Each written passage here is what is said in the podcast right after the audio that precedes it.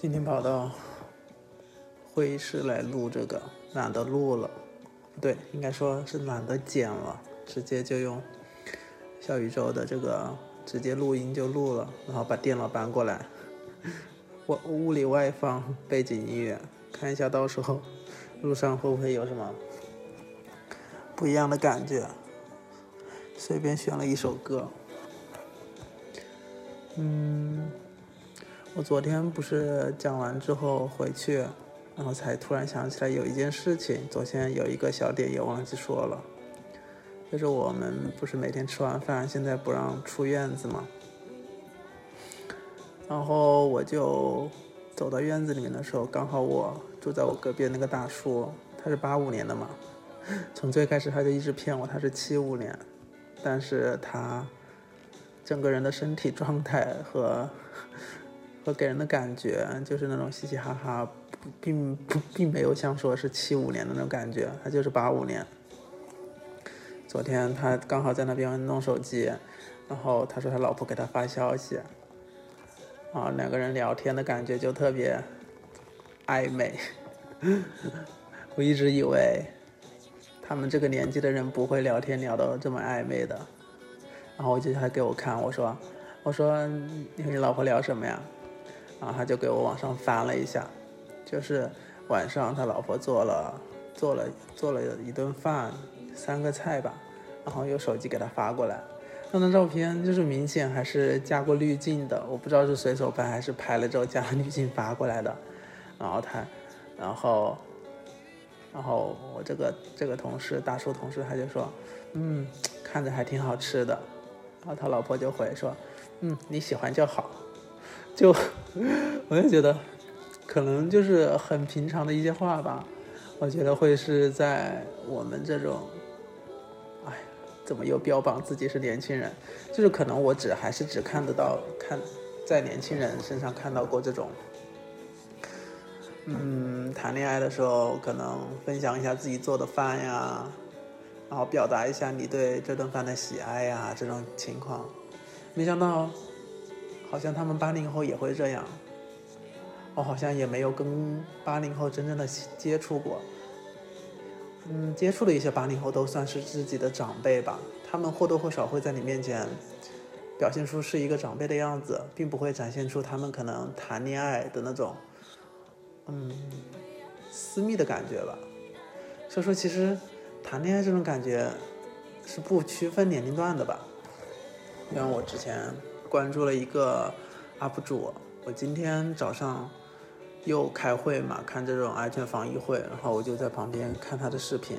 然后就发现他在他的视频上面说他出书了，有他的粉丝说他出书了，然后我就去微信读书搜了一下他出书，他的第一篇文章就是讲他的姥姥的一些爱情故事，说他姥姥，嗯，一生之中就是结婚离婚一共有三次。而且都是在不同的年龄段，最后一次甚至是在他养老院的时候，和一个和一个老头子看对了眼，然后每天都和那个老头子啊牵着手散步，还被其他人诟病说最后一次他看到旁边有一个摩托车，他就说他叫那个老爷爷和他一起把那个摩托车偷了，一起去飙车，那感觉。这种故事真的是是在，呃，啊影视剧、小说里面才会出现的，但实际上这些影视剧和小说其实都是根据真实生活的一些改编吧，然后再加入一些，再加入一些文学上的一些修饰。我觉得有时候还是对一件事、对一个年龄阶层的人太。太局限了认识的，就像我现在认识的一些比较呃年纪大的，都是一些长辈啊，一些领导，他们在你面前永远表现出的都是一副嗯沉稳、成熟。这些沉稳和成熟有多少是不得已因为这个身份而装出来的？这个比例占多少就很难知道。就像我。我现在处于这种年纪，我对我同辈的，我可能就啊比较袒露；对我年龄比较小的，可能有某种年龄上的、资历上的差距的话，我就会 人为的去端一点，端着一点。但是我发生什么，嗯，他们也可能不知道。他们发生一些更新奇的什么，我可能知道会发生，但是具体也是不知道的。所以这种年龄的阶年龄的不同阶段，其实可能互相身上发生的一些事情也挺有趣的。就，但是我现在目前。还是不太想去了解一些年纪比较小的人，我感觉他们的并没有那么嗯有某种时间或者经历的沉淀吧。他们经历的可能都是我们曾经经历过的，就你不会觉得太新奇，除非是那些嗯很新潮，可能一些零零后，哎，我又在这种贴标签，其实不太好。然而那些。年龄大的，你总想知道他们年轻时会发生一些什么，在他们的一个环境时代上面会发生一些什么。所以说后面就嗯，可能减少去排斥和一些年龄相距较大的一些人的相处吧。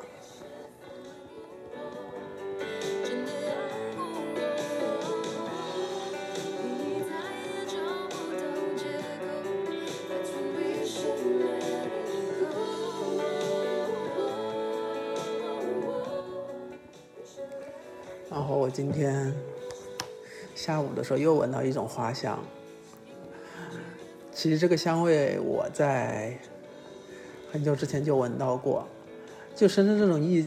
这种天气，就是一下冷一下热，那种热就热的炽烈，冷就冷的，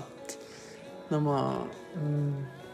并没有特别尊重那种降温的感觉。这个这个花就是在。呃，我们门口是去年、去年前年吧，相当于是前年，是去年过年的时候，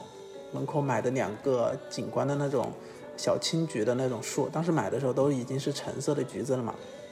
然后没想到放在第二年，然后门卫大叔经常就用门口那个喷泉里面养鱼的水去浇它，每天晚上我都看到他在浇水，然后这两个橘子活过了。去年一年，然后今年过年还是也没有买，因为知道这个地方要搬了嘛，也没有去购买新的一些啊橘子装饰品。然后中途那里面就开花了，那个花长得很像茉莉花，小小的那种白花，特别香。就是我的鼻子是比较灵敏的，我走到走过去的时候我就会闻到，然后我就仔细一看，发现它长出了那种小小的花。你觉得嗯，还蛮还蛮神奇。没想到一个用来装饰的，我可能觉得是一次性的，最多顶半年的东西，它好像重复的开花结果。它开了花就会结那种小新菊，然后现在它又又到了一个干枯的一个季节，它那个枯掉的那个橙色的小小青菊已经变成小橙菊了，然后剩下旁边一些正在绽放的小白花。我还是问那个大叔，今天下午又碰到他了，在园子里面，我就问他，我说你闻到花香了没有？他说没有。我说你看嘛，那旁边那个小白花，他说嗯，这个香味很像茉莉。我说好像的确很像茉莉花的味道。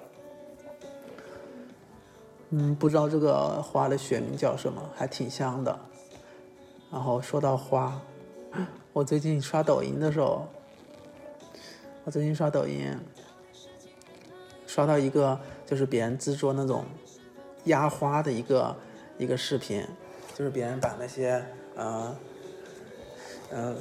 路上的那种小的菊花，还有那种紫色的花，然后一些叶子，把它摘回来，然后用一种压花的一种那种压花板，里面隔了一些啊垫纸啊、海绵啊、吸水板这种东西，把它压在里面，隔几天之后把它拿出来，然后再用那种。啊，透明的那种胶，然后把它啊塑封起来，真的特别好看，我觉得特别治愈。然后这两天都一直有在刷到嘛，然后后面他就说出了一个教程，就是怎么从你剪花开始，然后一步一步的去把它保存。因为我之前有一次走在路上，因为深圳这边真的路上好多花，好多野花，就是那种各种颜色的，我觉得我需要利用好深圳这些这种。直接便利的地质条件，就把那个花之前有摘过一次，呃，之前的手机壳是一个透明的吧，我就把那些紫色的花放在我那个透明的手机壳后面，真的很很漂亮。然后，但是过了两天之后，那个花就因为因为氧气氧化掉了嘛，就褪色了，紫色的花变成那种嗯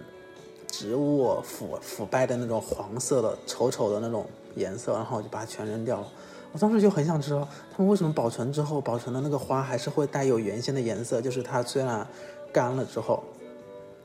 然后今天我就还特地在 B 站上搜去搜压花教程，然后别人就说这个一定要避免它去氧化，就你在压它的时候一定要塑封好，然后不要让氧气进去。啊，你后面在保存的时候也需要把它隔绝氧气，那样你才会保留的久一点，那个颜色才不会褪去。然后看到人家还用那种比较大一点的玫瑰花呀，那种啊各种颜色的那种菊花呀、郁金香啊、康乃馨呀，做出来的压花真的都很好看。然后就想着说，等我们疫情解封了，我就 去路边再看一下花，然后回来尝试着去做一下这种压花的东西。我觉得做播客。这段时间就感觉给我一个什么样的感受呢？就是你真的对一个事情感兴趣的时候，你就要立马去做，然后做完之后会带给你不一样的感觉，就是你的热情会不断有一种正反馈的感觉，就是你知道你做的东西是嗯有成果的。然后会让我之后做做别的事情的时候就会更有动力一点，不会让我觉得我今天又是白白浪费了一天。我今天下午还特别认真的有在学习，虽然这个学习本来就应该做的，但是前前面不知道为啥就感觉你每天很无聊的时候，你越发不想去提起兴趣做任何事情。所以说也是做这个给我一点的好处吧，所以我一定要 坚持日更。就算不能精精精简里面的一些音频啊，一些一些杂杂音除除外，我就这样放着一点背景音乐，就这样更新好了。啊，那今天就先说到这吧。其实啊，那我继续再说多说一点，我其实今天是想跟一个呃讲故事的一个类型的。